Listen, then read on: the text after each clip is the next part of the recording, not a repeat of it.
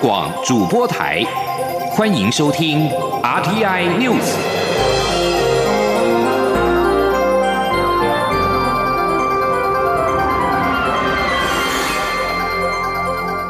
听众朋友您好，欢迎收听这节央广主播台提供给您的 RTI News，我是张顺祥。首先把新闻焦点关注到，是为了协助土耳其收容叙利亚难民。国际合作发展基金会跟美国哥伦比亚大学永续发展中心合作，从八月开始执行土耳其境内难民行动健康照护计划，希望能够开发出一套手机应用程式，让叙利亚难民方便获得相关的资讯。请央广记者王兆坤的采访报道。国合会秘书长向田义表示，叙利亚内战自二零一一年爆发以来。共计五百六十万叙利亚难民逃离至邻近国家，其中土耳其是最大的叙利亚难民收容国，大约有三百六十万已注册叙国难民。土耳其政府虽然提供境内注册的难民免费医疗照护资源，但面临大量难民涌入，以及受限于经济能力与语言隔阂等因素，难民的医疗卫生照护资源极为有限。向田义指出。土耳其境内难民行动健康照护计划与美国哥伦比亚大学永续发展中心一起合作，主要目的是开发行动健康照护手机应用程式，让难民更容易获得健康相关资讯。向田义说：“那这也是我们国会首次在土耳其执行的人道援助计划，也希望能够借由计划的参与，能够彰显我们国家是国际人道援助提供的一个正面形象。”向田义表示。这一项计划为期一年，由哥伦比亚大学永续发展中心负责计划执行与控管，并与当地 NGO 及政府部门紧密合作。国合会则规划派遣一名专案志工前往土耳其协助执行。中央广播电台记者王兆坤台北采访报道。中国从八月一号开始全面的限制陆客来台湾自由行。国民党立法院党团二十七号邀请观光业者召开了协调会，因应中国大陆限缩陆客来台对产业的冲击。陆委会陈明通主委表示，面对这样的情势，政府非常的有诚意，支持业者渡过难关。请央广记者郑玲的报道。中国从八月一号起停发陆客来台自由行签证，国内观光产业忧心影响生计。工党团二十七号举行陈情协调会，邀集交通部观光局、陆委会及内政部等相关部会代表，讨论中国限缩陆客来台对台湾观光产业的冲击，以及无障碍法规松绑的相关事宜。陆委会主委陈明通会后受访表示，旅游业者提出许多意见，但政府无法立即做出政策决定，会将这些意见带回讨论。啊我我想今天非常难得机会了哈，那能够召开这样的一个协调会，那旅行业者也都提出很多的问题，那政府部门也很认真的听取，那有些当然一下子没有办法呃做出这个政策决定，所以还会再带回去啊，在呃做跨部会的一些协调。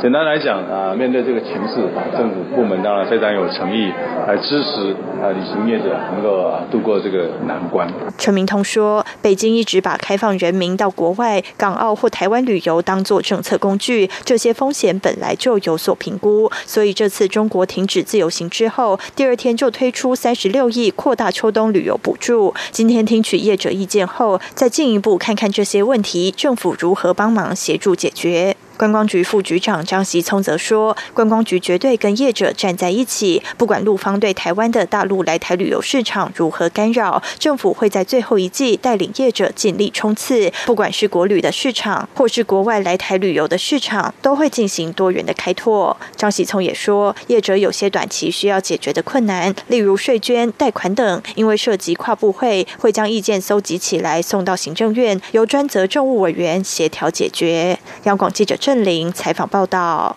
旅游业者二十七号则是希望政府相关单位能够重视观光产业的发展，提出具体措施协助业者度过旅游的寒冬。他们认为三十六亿元新台币的补助国旅是杯水车薪。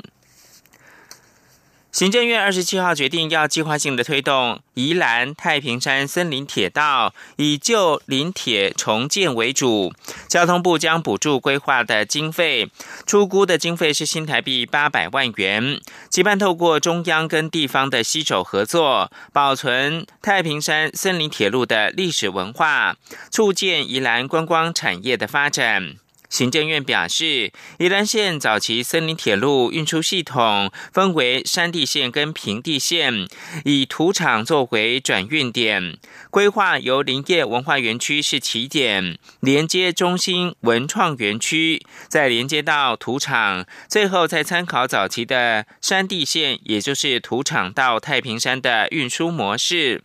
透过铁路、火车跟接驳复合运具模式，连接土场到太平山。行政院强调，规划兼具了观光跟交通，并且结合人文跟环境的资源。除了连接太平山之外，对于原民部落。温泉等观光资源也将会纳入整体考量，结合沿线观光产业作为未来执行计划的目标，同时能够发挥观光发展与改善交通的效益。吉吉彩绘列车上面的石虎被指像是花豹而引发争议，原创作者俄罗斯的插画家莫洛措娃。为石虎图免费的送给台湾用，观光局却婉拒。交通部长林佳龙表示，观光局欠考虑，只是邀莫洛措娃来台湾访问。林佳龙二十七号深夜在脸书发文，表示观光局婉拒莫洛措娃的好意，欠缺考虑，要求观光局应该收回这句话，设法能够促成这桩的美事，并且要邀莫洛措娃来台湾访问。林佳龙二十七号深夜也到莫洛措娃的 Instagram 留言，对他提供插画表示由衷感谢。并称台湾是充满文化跟生物多样性的美丽岛屿，亲自邀请啦来台湾访问。劳动事件处理法将在明年开始实行。司法院说明筹备进度，除了十三部子法的研修之外，劳动调解委员在本月完成遴选，将展开研习。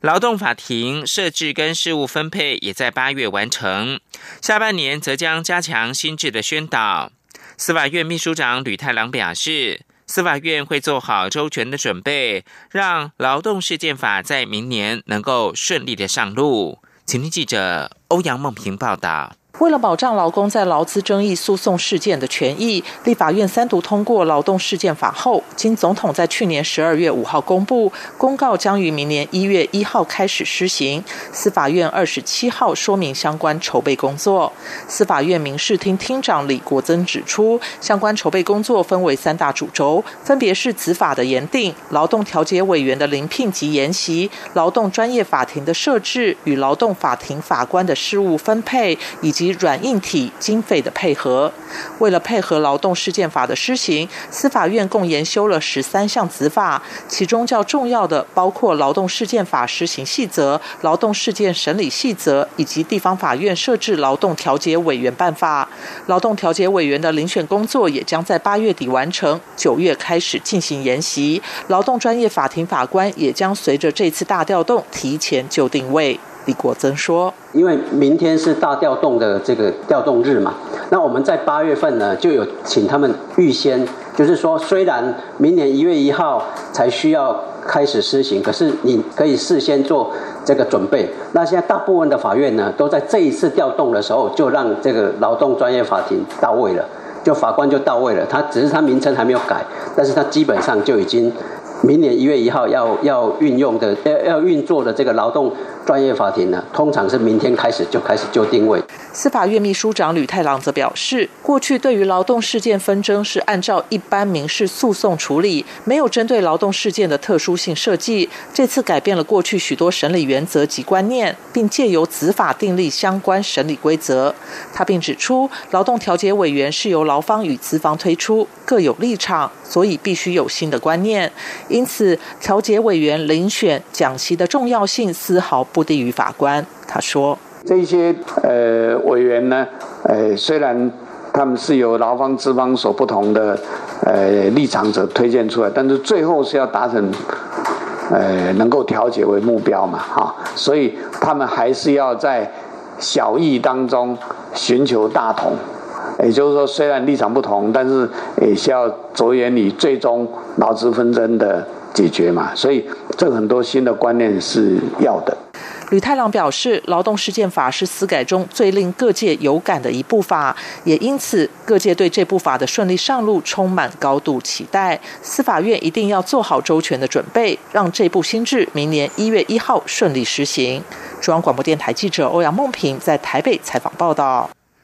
中央气象局发布今年秋季天气的展望。由于西北太平洋海温始终维持偏高的情势，有利于台湾下一季气温朝偏暖的趋势发展。此外，在印度洋海温呈现是西暖东冷的情况之下，透过大气环流的影响，今年秋天雨量也有偏干的趋势。至于未来三个月，依旧是西北太平洋台风生成的活跃期，预估青台的台风数将落在一到两个。请记者吴丽君报道。气象预报中心副主任冯清四二七号指出，今年夏天大气环流呈现太平洋高压偏弱、季风低压偏强的现象，也造成部分在菲律宾东方海面形成的台风提前北转扑向日韩，同时造成台湾地区长时间处在大范围的低压带中，并伴随较强的西南风，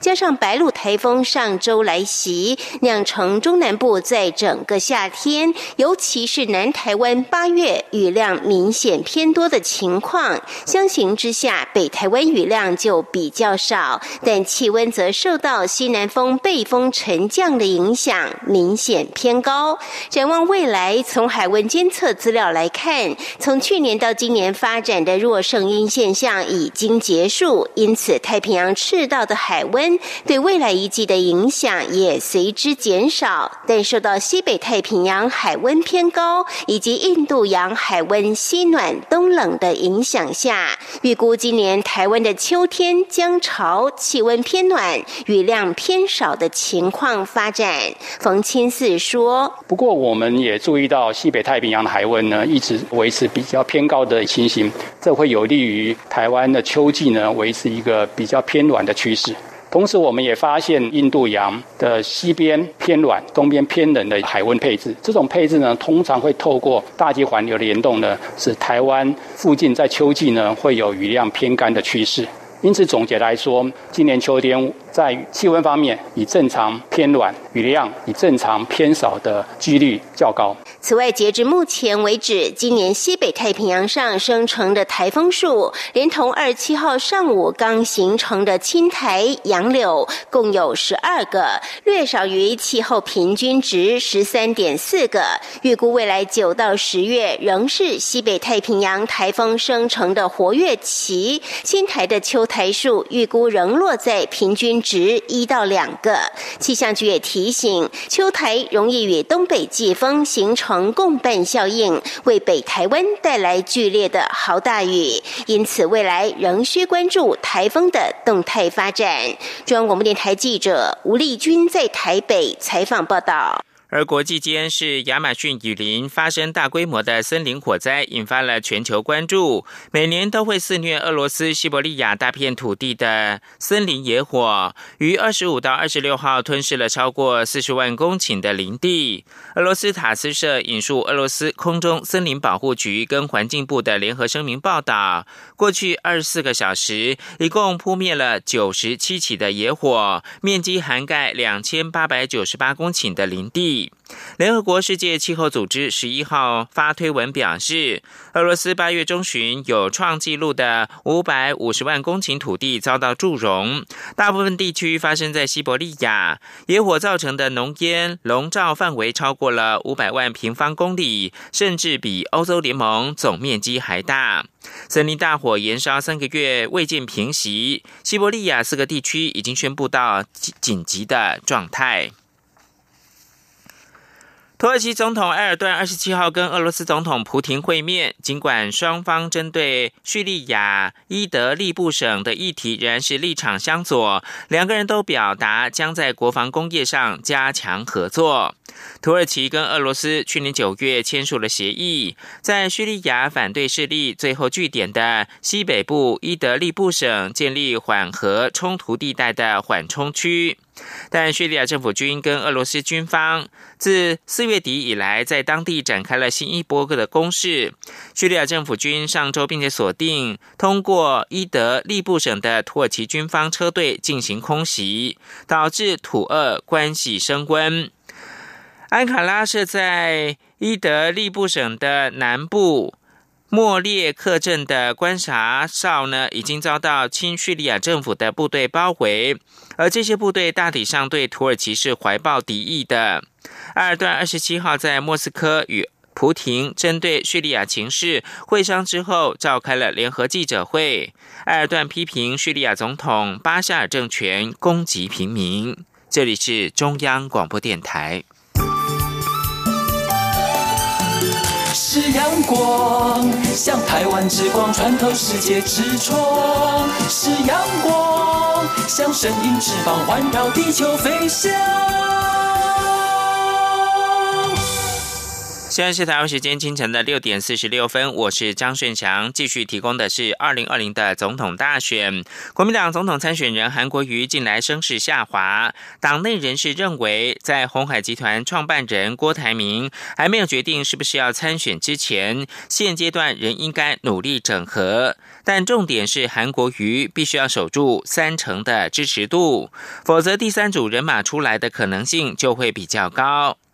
国民党团的副书记长林奕华则建议，整合的时候，韩国瑜必须要提升自己的支持度，这才是选战的关键。请央广记者刘品熙的采访报道。国民党总统参选人韩国瑜近来争议事件不断，除了饱受对手阵营批评，党内整合又面临郭科王可能合作的巨大危机。根据近来几份民调显示，韩国瑜的民调下滑，已经从领先蔡英文总统转为落后，让党内忧心忡忡。国民党副发言人黄清华二十七号下午受访时表示，近来韩国瑜的支持度下跌，主要因素包括民调机构的效应、部分选民还在观望，以及香港反送中运动让蔡英文总统捡到枪。他指出，国民党秘书长曾永权已经接任韩国瑜竞选总部的总干事。是未来党中央与韩国瑜竞选团队将更紧密结合，韩国瑜每周也会透过直播方式公布政见，并利用平日晚上走访南部选区，相信韩国瑜的后事可期。对于郭台铭参选的几率越来越高。党内人士指出，关键在于韩国瑜能否守住三成支持度。如果韩国瑜的民调再往下掉，第三组人马出来的可能性就比较高。国民党诚心期盼郭王两人能够继续为国民党重返执政努力，千万不要做出轻痛仇快的决定。国民党团副书记长林奕华受访时则表示，基层民众非常忧心国民党整合的情况，在郭台铭参选与否尚未定案前，党中央与韩国瑜都应该尽最大的努力整合。他说：“当然现阶段，我认为党中还是要赶快整合。那也许民众也会觉得说，是不是我们呃努力还不够啊？所以这部分应该包括中央党部，包括呃韩国市长本人，包括。”呃，一些可能可以跟郭台铭董事长说得上话的人，我们都建议应该还是要来进行努力，因为终究郭董还没有做最后的决定的时候，我想都是有机会的。林奕华并指出，在进行整合的同时，韩国瑜也必须提升自己的支持度，才是最重要的事。毕竟选举重点在于候选人本身的主张、条件与布局。他建议韩国瑜应该拿出总统选举应有的策略与步骤，竞选团队也要尽速就定位，并陆续提出国政主张，也要避免失言。央广记者刘品熙在台北的采访报道。媒体报道，郭台铭将在九月启动连署挑战二零二零大选。郭台铭办公室则强调，还在审慎的思考。国民党立委陈学圣直言，从过去几次的选举来看，泛蓝只要分裂，一定会输。所以，如果郭台铭出来参选，不仅郭台铭会输，国民党也输了。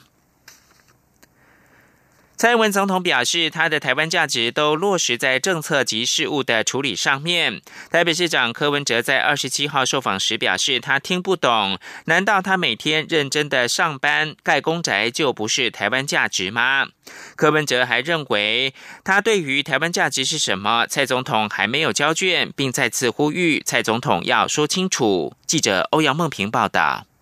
台北市长柯文哲二十六号问蔡英文总统的台湾价值是什么？蔡总统随后回应表示，他的台湾价值落实在政策及事务的处理上，例如他对“一国两制”台湾方案的回应，对香港反送中运动的态度，以及捍卫台湾民主自由的生活方式，强化自我防卫力量等。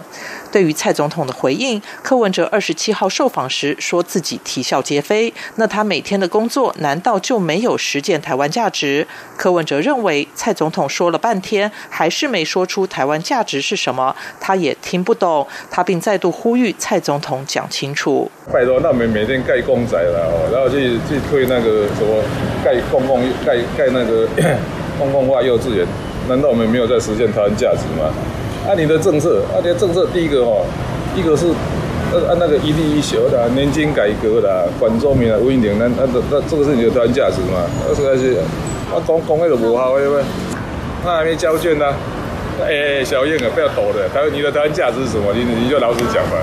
至于柯文哲二十六号在接受联合报专访时表示，高雄市长韩国瑜说他一定会参选明年总统大选，其实猜错了。如果红海集团创办人郭台铭要选，他就会让郭台铭选。柯文哲二十七号被问到这是否代表郭台铭如果参选，他就不选。柯文哲说：“台湾基本上没有四组参选的空间，对他来说，就是看在蓝绿之外有没有第三个选择。他不希望台湾只有恐惧和仇恨两种选择，还要有一个叫希望的选项。”另外，柯文哲在专访中也表示：“治国哪有那么容易？他一直无法理解韩国瑜的信心来自哪里，并表示韩国瑜的可怕是说不出来的可怕。”柯文哲二十七号也进一步表示。国政不能开玩笑，还是有一定的困难度，要有一定的准备。媒体要他描述韩国瑜的可怕是指什么？柯文哲用英文说不可靠。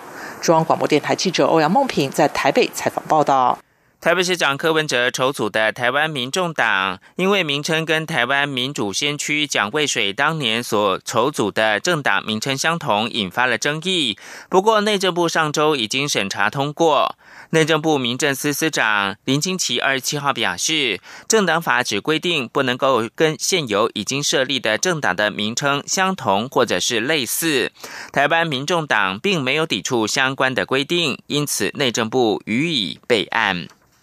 而二零二零除了总统大选之外，还有立委的选举。民进党近来积极布局立委的选战，目前还有十二个征召区还没有提名。提名策略小组二十七号举行了会议，拍板要征召中研院的学者吴乃德的儿子吴怡农参选台北市中山北跟松山区的立委，而征召市议员王敏生参选的是文山区，征召发言人李问参选的是马祖立委等。八人提名的名单将送今天二十八号中执会确认通过。刘玉秋报道。备战二零二零立委大选，民进党也通过三波立委征召区提名名单。为了在九月四号前完成所有立委提名布局，民进党二十八号将加开中执会，通过第四波立委征召区提名。而民进党二零二零大选打出世代共赢的战略主轴，近来频频推出年轻骑兵投入立委选战。针对目前尚未完成提名的十二个立委征召区，民进党提名策略小组二十七号会议拍板，多个艰困选区的提名将送中指会确认通过。其中一波三折的北市立委布局，提名策略小组建议征召中研院学者胡乃德儿子胡银龙参选台北市中山北松山区立。委将挑战国民党现任立委蒋冠干，被视为是立委选战中的双帅之争，话题性十足。而提名策略小组也征召市议员王敏生参选文山区，对上国民党资深立委赖世宝。另外，大安区的提名则建议征召新人律师谢佩芬，对战国民党的林义华。但该选区还有待与第三势力的社民党范云协调后，才能做最后定案。同时，提名策略小组也拍板征。召年仅三十岁的党发言人李混参选马祖立委，挑战前连江县长国民党立委陈雪生。而马祖是民进党监困中的监困区，多年未派人参选。蔡英文总统在二零一六年大选时也仅拿下七百三十九票，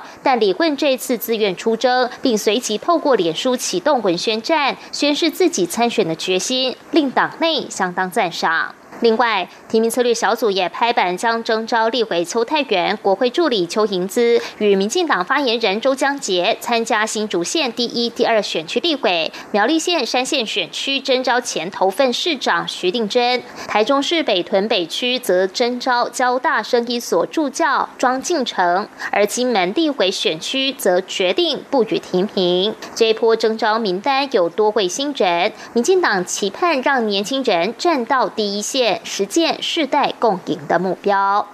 中广电台记者刘秋采访报道。关注的是，根据路透社二十七号公布的经济学家调查报告，由于投资疲软和需求低迷，印度的经济可能在四到六月出现五年多来最缓慢的单季成长。这项针对六十五位经济学家的经调查显示呢，印度四到六月的单季经济表现比去年同期成长百分之五点七，这比上一季的百分之五点八的成长率要放缓。在接受调查的经济学家当中，有大概百分之四十的经济学家预测四到六月的经济成长率在百分之五点六或者是更低。而印度官方的国内生产毛额，也就是 GDP。的数据预计在三十号会公布。今日印度报道，奥盛银行经济学家沈恩说，印度从去年七到九月这一季开始的经济放缓，可能还会持续下去。英国多个在野党二十七号表示，他们已经同意要一起合作，以通过立法或者是对政府发动不信任投票等方式，试图防止英国无协议脱欧。英国国会将在下个星期结束夏季休会，重返到议场。在野党准备对抗新任首相强生。强生曾经誓言，不论是否有协议，都要在十月底带领英国离开欧盟。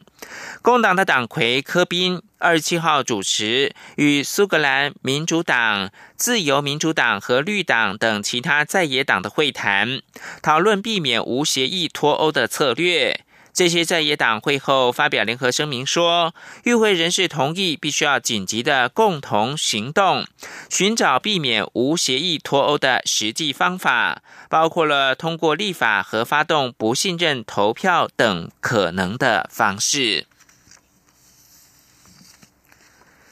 美国总统川普二十七号怒斥有关他建议的明年七大工业国集团 G7 高峰会地点位于。迈阿密的高尔夫度假村有臭虫的传闻是不实而且是恶劣的谣言。川普才刚刚从法国比亚里兹的 G7 峰会返国，他在推特发文怒斥多罗没有臭虫。川普在法国时表示。川普国家多罗高尔夫度假村是明年世界领袖聚集的理想地点。川普二十七号推文说，激进左派民主党人在听到度假村是被考虑的下一届 G7 峰会完美地点之后，就散布这个不实而且是恶劣的谣言。最后提供给您是泰王瓦吉拉隆功，今年七月册封三十四岁的少校施尼娜是妃子。